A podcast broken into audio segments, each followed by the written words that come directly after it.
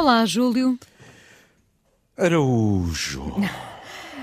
Hoje o programa podia chamar-se uh, Dourar a Pílula, uh, aquilo que nós tendemos a fazer, uh, se calhar à medida que a idade avança, não? Olhando para o passado com uma certa nostalgia e, e acreditando, querendo acreditar que hum. muitas vezes foi melhor do que realmente foi, não é? Nós dizemos fomos tão felizes, às vezes fomos realmente, não é?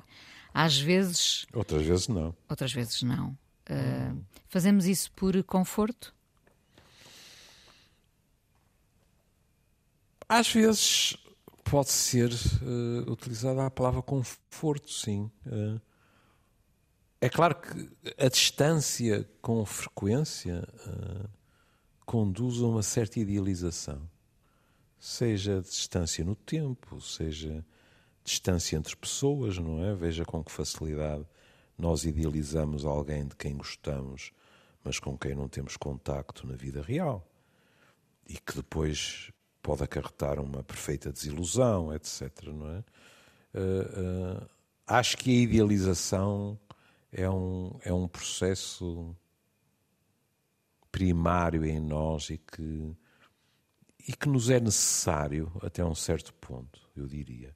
Aliás, se quiséssemos, podíamos provocatoriamente dizer que nas religiões também há muita idealização. Porque eh, preconizarmos a existência, por, por exemplo, de um ser perfeito, etc., etc., tem uma dimensão de idealização. E a fé, claro. a fé é alimentada por essa idealização, evidentemente. É, eh, e, e quando se diz isto, eh, não há nenhuma eh, intenção de menorizar a fé. Não é isso que está em causa. É? Porque alguém pode pensar, pronto, o que é que eles estão a dizer? Estão a dizer que uh, ter fé é pura e simplesmente uh, idealizarmos um ente, por exemplo, que na realidade não existe. É o cúmulo da idealização. É? Vamos tão longe que não é compor a pintura de algo ou de alguém que existe, é criá-lo completamente. Não é nada, é, essa é a intenção. É? Mas, olha, pronto, é, é, é aquela coisa da tarde de domingo da canção, não é? Mas eu ia dizer, é o, é o enorme prazer do, dos programas dominicais é esta associação livre sem, sem ter uh, o cutelo dos 5, 6 minutos em cima. Uh, na realidade, quando, quando uh, nós lemos a Bíblia, eu já o disse inúmeras vezes, temos que ficar impressionados com a diferença entre o Deus do Velho Testamento e o Deus que, digamos assim, nos é veiculado por Cristo. É? E que passou a ser um Deus bondoso, o velhinho da barba branca, etc, etc. E estou a dizer o velhinho, como é evidente hoje em dia, o velhinho ou a velhinha, não é? Deus não tem sexo, mas a verdade no e crua é que numa sociedade patriarcal é sempre representado como o homem, não é? O resto são cantigas. Pronto. Não, é porque uma pessoa diz assim, Deus não tem sexo. Mas depois, lamento muito, as feministas têm toda a razão quando dizem não tem sexo, está bem, mas tudo o que é representação são homens, é já repararam? Sim, claro. É verdade, não é? Quer dizer, deixamos histórias. Mas, aí poderíamos dizer assim, mas espera aí, então o que é que aconteceu a esta imagem de Deus? O mais correto, penso eu, é dizer que foi cristianizado. Não é? um Deus cristão. Cristo disse amar o próximo, etc, etc, não é? Eh, eh, se nós puséssemos eh, como é que como é que eu hei de dizer isto? a Inês falou com o Paulo Rangel que lhe disse que, que nos ouvia e que se eu bem me lembro, disse que eu não sabia, mas que ele nos ouvia. Uhum.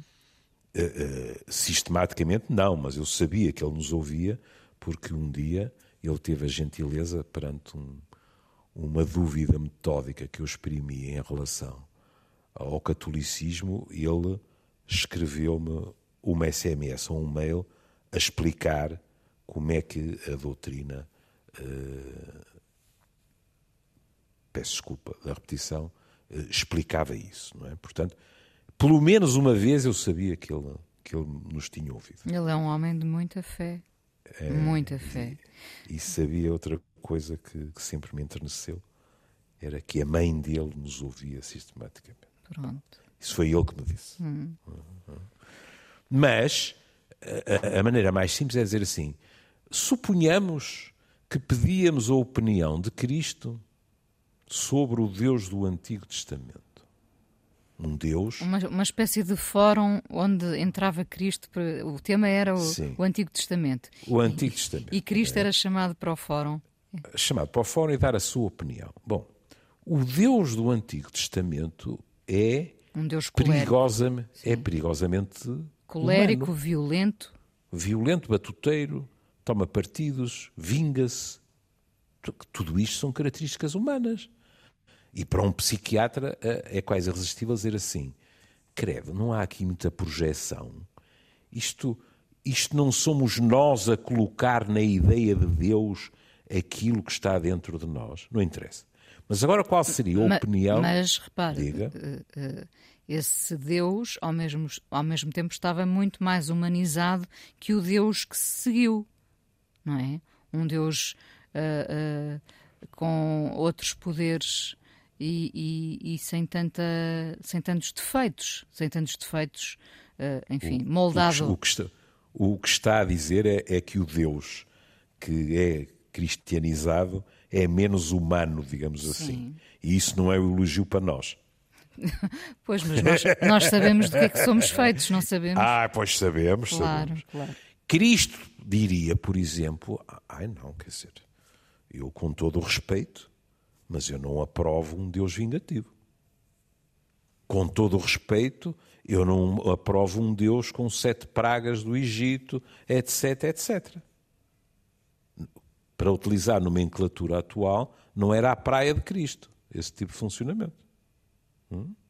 E, portanto, o que aconteceu é que aquilo que Cristo pregou, e que eu continuo a dizer, é o mais difícil de tudo, que é amar o próximo como a ti mesmo.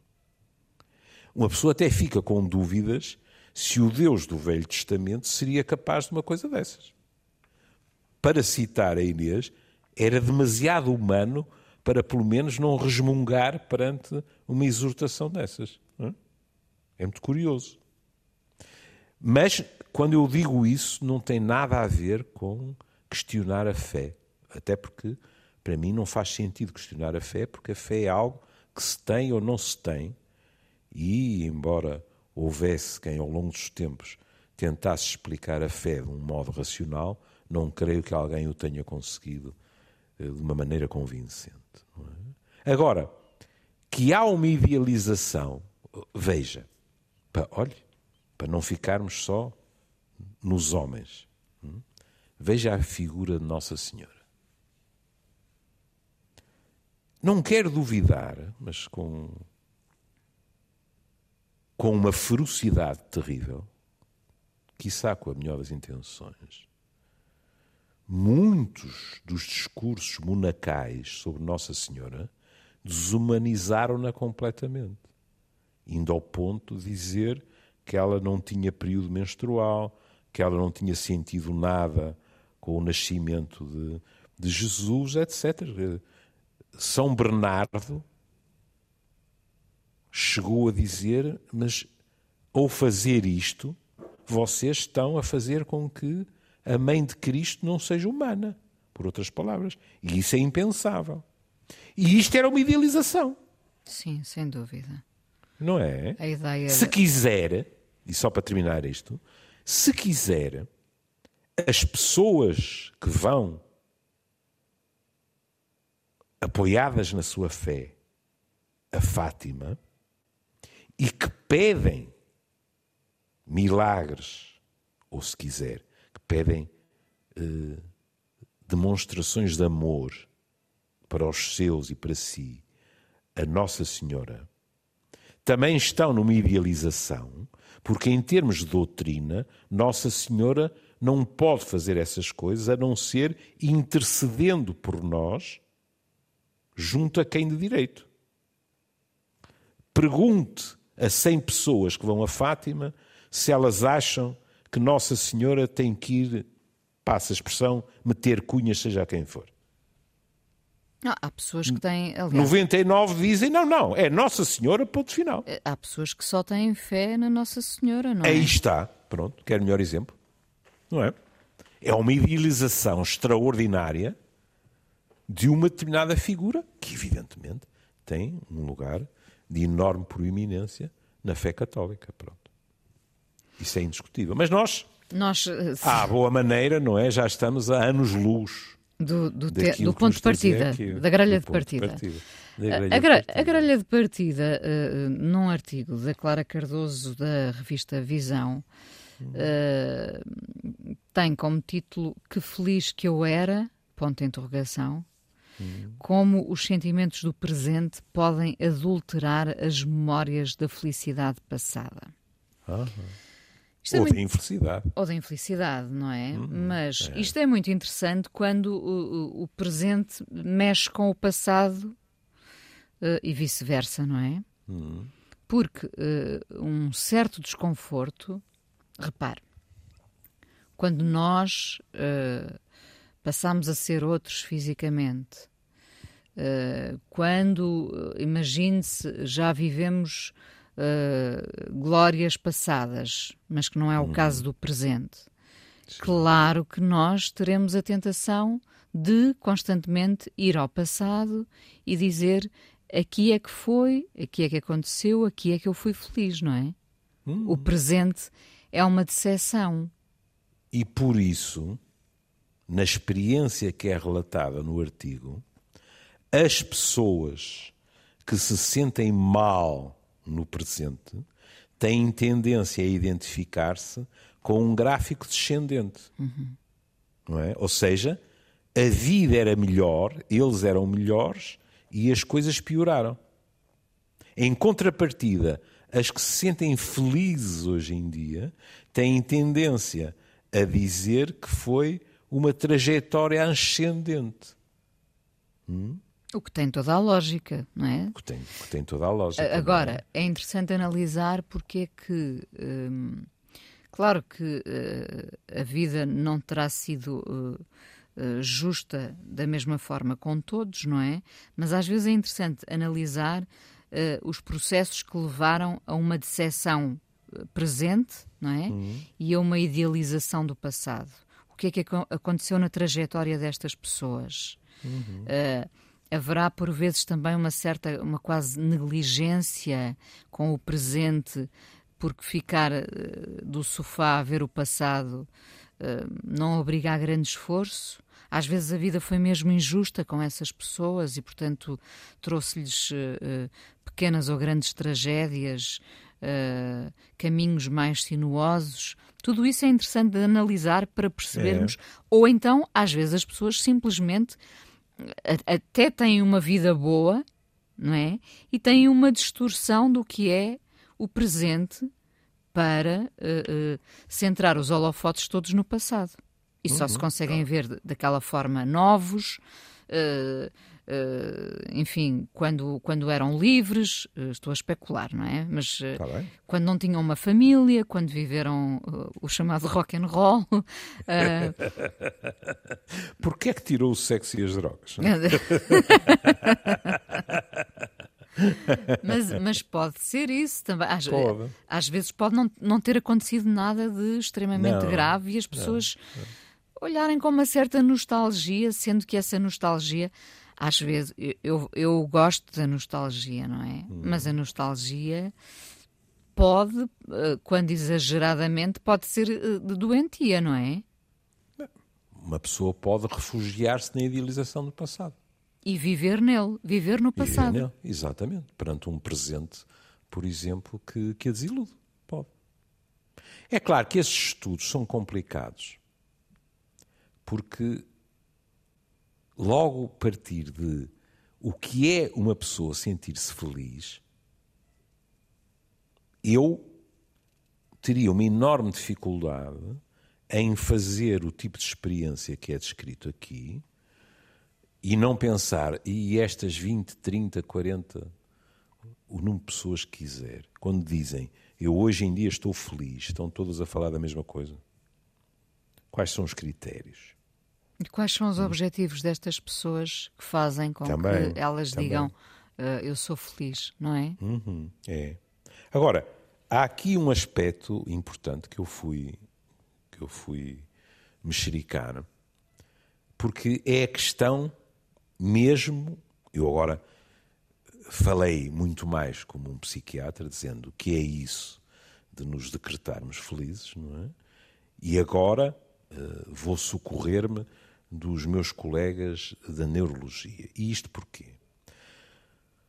Porque nós sabemos que o nosso estado interfere, e estamos a falar do passado, interfere com os processos de memória. Ou seja, não é indiferente o modo como nos sentimos num determinado momento em relação à nossa avaliação do passado. Desde logo porquê? Porque a nossa memória é afetada. O que é que é bonito nisto? É que, em geral, e eu também já, já pequei nesse sentido, nós uh, uh, vamos buscar a, os estímulos que recebemos agora e vamos uh, valorizar uma dimensão, que é a dimensão, digamos assim, de quão violenta é a excitação, digamos assim, do nosso sistema nervoso por determinados estímulos. E o que é que isto faz ao processo da memória? A maior parte das vezes, a, a investigação tem a ver com a relação entre estímulos negativos e perturbações na memória. Ora bem, Há trabalhos que dizem assim: bom, mas nós não podemos ficar apenas pela intensidade do estímulo. E falam da chamada valência. E não estamos a caminho. Por acaso poderíamos estar. Eu não conheço Valência, por exemplo. Também é uma não. coisa que me chateia. Estive a, a 30 ou 40 quilómetros pá, e não tive tempo. Eles dizem: ah, não, a qualidade do estímulo também interessa. Se ele é agradável ou se é desagradável. E então há experiências em que eles dizem que se o estímulo é positivo, se é agradável, ele pode potenciar a memória. Hum? Ora bem, isto tem piada de analisar, porque é assim: se numa determinada altura uma pessoa se sente bem, ou seja, está pacificado com aquilo que o rodeia ou a rodeia, com os estímulos. Esses estímulos são agradáveis, reforçam-lhe, digamos assim, a sua autoimagem, etc. Pensar que o facto de estar assim pode afetar a maneira como vai recordar tempos passados é fascinante. E isto porque, presumo que todos estamos de acordo, já ninguém acredita que a memória é uma fotografia rigorosa do que aconteceu e do que fomos. Que mais não seja, o António Damasio veio dizer que não é assim. Porque os afetos misturam-se nestas coisas todas. Quase já não há fotografias rigorosas, não é? Pois.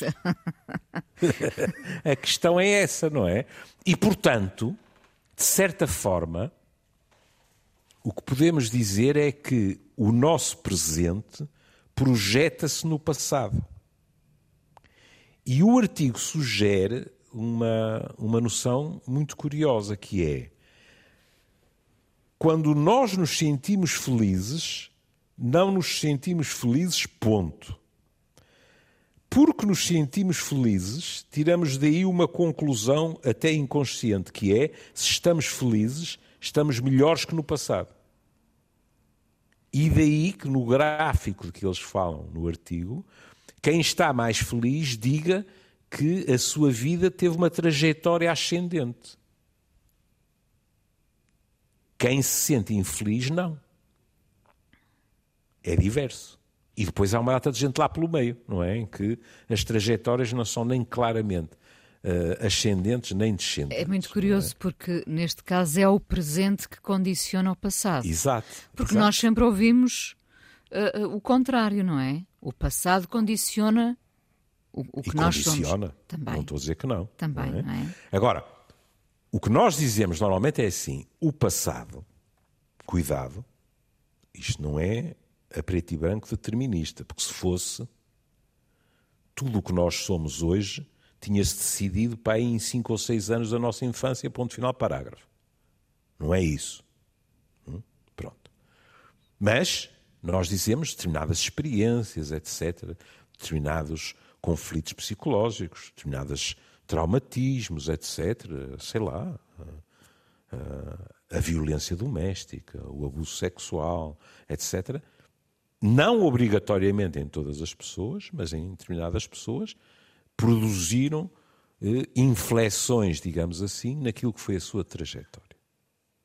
Aqui o que está em causa é outra questão. É assim: quando nós perguntamos a alguém para esse alguém se descrever no, na sua história de vida, o que eles nos estão a dizer é a maneira como a pessoa se vê no presente vai influenciar a descrição que ela faz de si mesma no passado.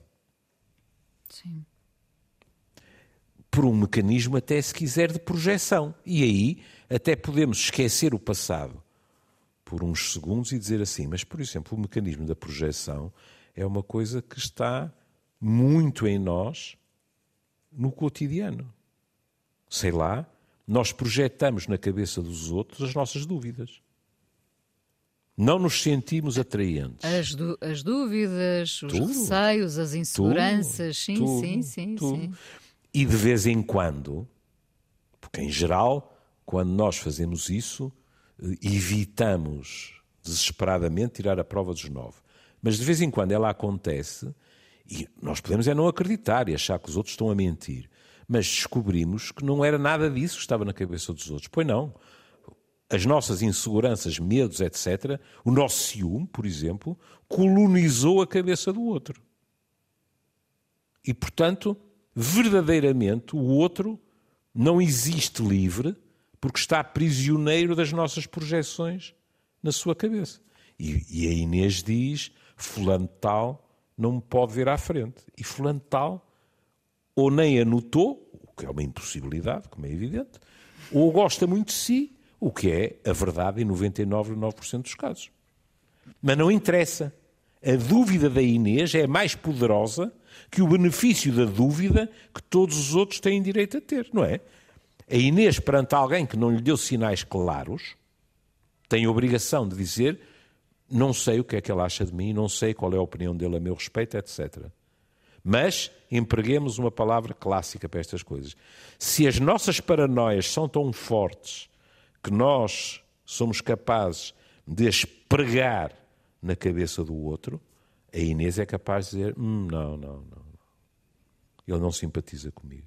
E não tem nenhuma prova real. Repare, tão simples quanto isto, eh, nós eh, às vezes eh, temos uma ideia já feita de alguém que é arrogante, que nunca nos cumprimentou, hum. nunca nos falou, e essa pessoa é apenas tímida e, por exemplo. Por exemplo, não é? E, e, uhum. e pensa, eu não, não tenho coragem de falar com esta pessoa. E sim, sim. é muito fácil, é, inter, é interessantíssima essa, essa fronteira ténue entre a timidez e a arrogância. É. Porque os tímidos sofrem duplamente, porque já sofrem por serem tímidos, não é? Por terem uhum. um, uma dificuldade enorme em expressar-se, em exprimir-se também. Uh, e depois ainda passam por ser arrogantes, coisa que não são pois. de todo, Porque das vezes. há algo de comum. Não quer dizer que, que nos tímidos enfim, às vezes também uma pessoa tenta combater e vai fazendo alguns progressos. Mas, eu ia dizer, grande parte dos arrogantes uh, não fazem nada para esconder essa arrogância. A arrogância Mas, também pode nascer da timidez, evidentemente, como forma de defesa, não é? Sim, pode. Mas, para quem está de fora, há uma característica comum, que é a distância. São pessoas que mantêm distância em relação a nós. Ou porque se consideram superiores, ou porque se consideram inferiores, mas mantêm uma certa distância. E depois, nós às vezes ficamos na dúvida e podemos misturar as coisas. E isto tem mais a ver com o que se passa na nossa cabeça do que na cabeça deles. Essa questão da, da desconfiança é muito interessante, não é? é, é porque, é. porque às, às, vezes até partiu da outra pessoa, é, é, é numa relação isso é, é muito uhum. interessante de acompanhar.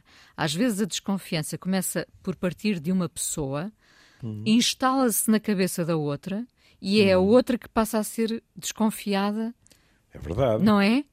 É. Ou então, situação clássica, um de nós é useiro e vezeiro em meter o pé e o outro chega 10 minutos atrasado e nós projetamos o que acontece na nossa cabeça. E onde é que estiveste, concreto, com quem estiveste, onde é que, que, é que tal, tal e tal e tal, pronto, é. Exatamente. E por isso, às vezes, o outro não acha piada e pode vir uma resposta do género que é, estás a ver ao espelho? E é verdade. Pois é. Claro, que o, outro, claro que o outro não vai querer admitir, não é? Nem pensar nisso. Era o que faltava. É?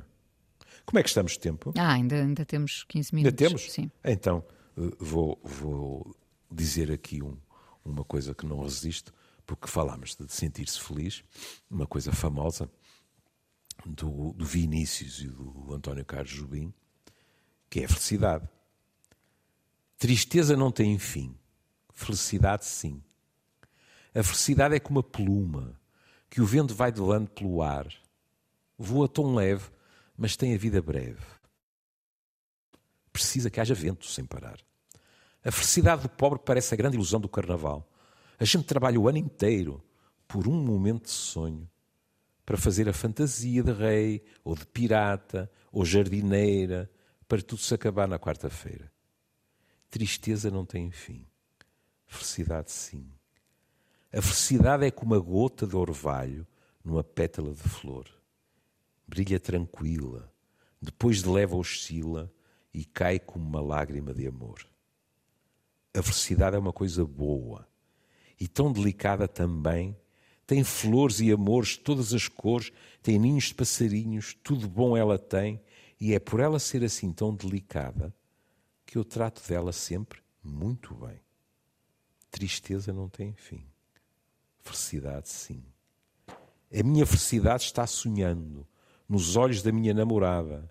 É como esta noite passando, passando, em busca da madrugada. Falem baixo, por favor, para que ela acorde alegre com o dia, oferecendo beijos de amor. É lindíssimo. Muito. O que não é, o que não é raro em Vinícius ainda por cima acolitado por Jubim. Mas é muito curioso verificar, na estrutura do poema, ele só fala da felicidade. Em relação à tristeza, ele faz uma declaração inquestionável. Não tem fim. Não tem fim. É. A felicidade, Curioso, sim, não é? não é? Ou seja, é. damos como adquirido que a, a, tristeza é quase um tom, um, um, tom, pode ser um tom também, uh, permanente. Uhum. Um, a felicidade é esporádica, não é? é Acontece é. de vez mais em quando. Frágil, mais frágil. Etc. Não intermitente. É? é muito curioso, não é? E, e é, é, é, muito curioso, não é? Uh, uh, de tal forma é frágil que ele diz, e é por ela ser assim tão delicada que eu trato dela sempre muito bem. É como se ele estivesse a dizer: a felicidade tem de ser cultivada, regada, cuidada. A tristeza não precisa disso, é autónoma. Mas por acaso a, a tristeza também precisa, porque Eu acho.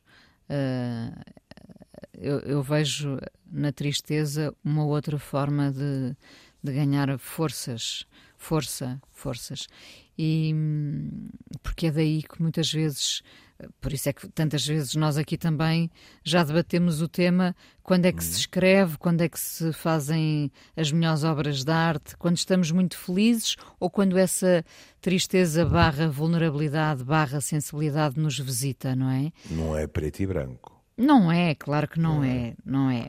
Mas. Houve gente, por exemplo, na literatura, não é? Que estava de barriga cheia, cheio de dinheiro e, e, a viver faustosamente e continuava a escrever os seus romances, não é? Sim. Mas sempre foi uma ideia, é?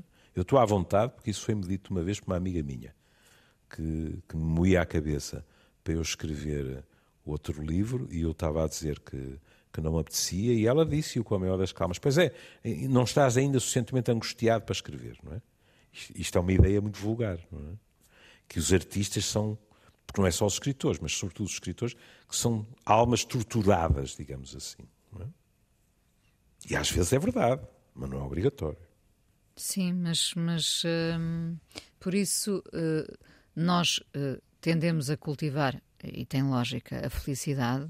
Eu penso hum. que se perguntarmos a alguém se prefere estar feliz ou infeliz, sabemos qual é a resposta, não é? Exato. Claro que tendemos a, a, tratar bem uh, da felicidade, a regá-la, uh, a hum. tentar construí-la no dia a dia, mas a infelicidade deve ser também, não é cultivada, não é? Isso, isso seria um suplício.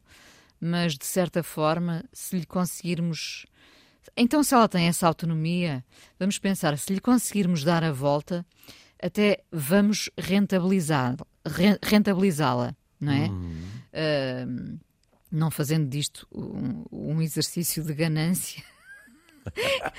um exercício capitalista. Tiragem de 100 mil livros. Exato. Mas uh, sim, podemos, podemos uh, dar a volta à tristeza e transformá-la em qualquer coisa de mais belo, não é? Uh, a felicidade, claro que todos a queremos agarrar, não é? Eu até diria que vivemos com a ideia de ser felizes, não é? Se perguntar porque, porque é que. Sim, sim. Porque é que viemos ao mundo? É, mas, mas isso é curioso, sabe? Porque haverá muitos sociólogos e filósofos que lhe dirão está uh, bem, uh, Inês Menezes, mas isso é uma noção recente na história, que nós nascemos para ser felizes.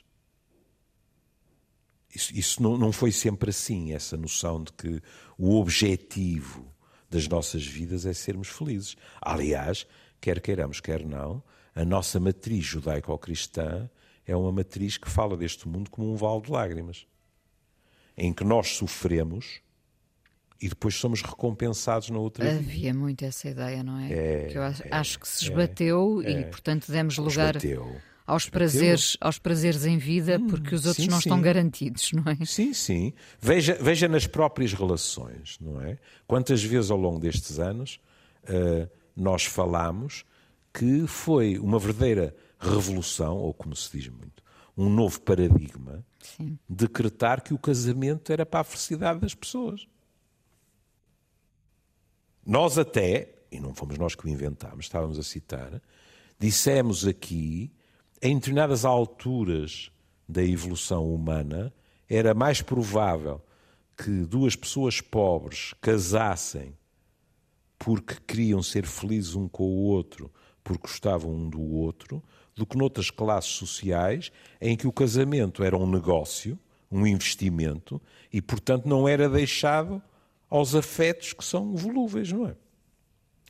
A partir de uma certa altura, não só aparece a palavra felicidade, por exemplo, eh, eh, no conceito de casamento feliz, mas a pouco e pouco apareceu algo ainda mais revolucionário, que é nós, numa relação, com papéis ou sem papéis assinados, aspiramos a ser felizes em conjunto, mas também individualmente. Repare que é muito comum, uh, quando a vida das pessoas é triste, hum. elas perguntarem-se o que é que eu vim fazer a este mundo. Exato. É. Porque, é. porque não, não nos sendo prometida a felicidade, é isso que nós queremos alcançar. Hum. Repara, aqui o inevitável efeito de género foi sempre pior para as mulheres. É? Veja, com todo o amor que podemos sentir pelos pais, eram as mulheres, uma delas que era escolhida para não casar, para ficar a tomar conta dos pais. Sim. Hum? Realidade que também sofreu alterações, Exatamente. não é? Claro, claro, mas é só para lhe dizer que não foi sempre assim. Por exemplo, uma parte, penso eu, muito importante de nos sentirmos bem, sabe? Como eu tenho sempre muito pejo em dizer sentir-me feliz, de uma forma permanente, para ambos os sexos, é a realização profissional. Bom, mas as mulheres estiveram afastadas dessas possibilidades durante centenas e milhares de anos. Até, por, é? até porque, atenção, até porque todo o trabalho que era feito em casa não era visto como trabalho, não é? Claro. E, e atenção, é preciso ter cuidado. Eu não estou a dizer que não houvesse e que não haja hoje em dia mulheres que são felicíssimas por estarem em casa, claro, quiçá, a tratar da família, etc, etc, etc. O que elas têm hoje é a possibilidade de fazer outras coisas. Durante centenas e milhares de anos, isso estava fora da questão, porque a esfera pública era desvedada. Uma coisa é optarmos, não é? De repente, a possibilidade da escolha. Coisa Exatamente. que não existia, não é? Outra coisa era não existir a escolha. Quer dizer, tenho muita pena, não é a mesma coisa. E, portanto, nesse aspecto, acho que poder... Bom, de vez em quando há pessoas, não é? Que vêm dizer, nesse tempo é que era bom, as mulheres começaram a sair de casa e a trabalhar, etc., e demos cabo da humanidade, não é? Pronto, ainda há quem diga coisas desse género, quem pense. Isto não, não, não é sinónimo, porque há sempre mais quem pense do que quem diga. Vamos ser honestos, não é? Pronto. Mas a esmagadora maioria das pessoas, hoje em dia, não lhe passa pela cabeça contestar o direito à escolha de ambos os sexos, diga-se passagem, não é? Quer dizer, quando o Lennon optou por passar cinco anos ou quatro anos a ver crescer o filho, optou. E tratava das finanças a Yoko. E, e cá para mim, cheira-me que não tratou nada mal, não é? Porque ela ainda hoje eh, sabe bem tratar das suas finanças, não é? Foi uma opção. Sim. Ponto final. É? E o mundo já tinha mudado o suficiente. Mas ainda era situação anómala para alto. Exatamente, não é? Olha, e agora até lhe vou dizer uma coisa cínica. Alguém como o Lennon podia fazer isso.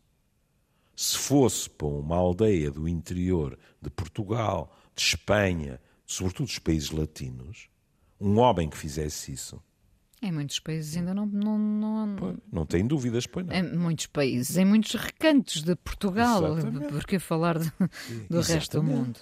Exatamente. Bom, mas uh, estamos mesmo agora a terminar, mas Sim. com esta ideia de, de longevidade, ocupar-nos as cabeças, ou algumas cabeças, não é? Como sendo hum. um grande objetivo, viver muito, vamos ter aqui muito passado para recordar, para idealizar, não é? Vamos ah, ver. sim, ah, sim. Mas olha, eh, e com essa coisa da longevidade e da felicidade, olha, já agora, do, também do, do Vinícius, o soneto da hora final, veja que coisa espantosa. Será assim, amiga. Um certo dia, estando nós a contemplar o poente, sentiremos no rosto, de repente, o beijo leve de uma aragem fria. Tu me olharás silenciosamente e eu te olharei também, com nostalgia, e partiremos, tontos de poesia, para a porta de treva aberta em frente.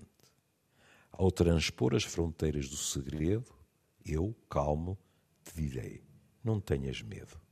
E tu, tranquila, me dirás: sê forte. E como dois antigos namorados, noturnamente tristes e enlaçados, nós entraremos nos jardins da morte soneto da hora final. lindíssimo. E já aqui Quantos de nós não gostariam de chegar ao fim assim, ah, entrelaçados? Com certeza. Hum. Falou de Lennon, é uma composição de Lennon e McCartney. Happiness is a Warm Gun.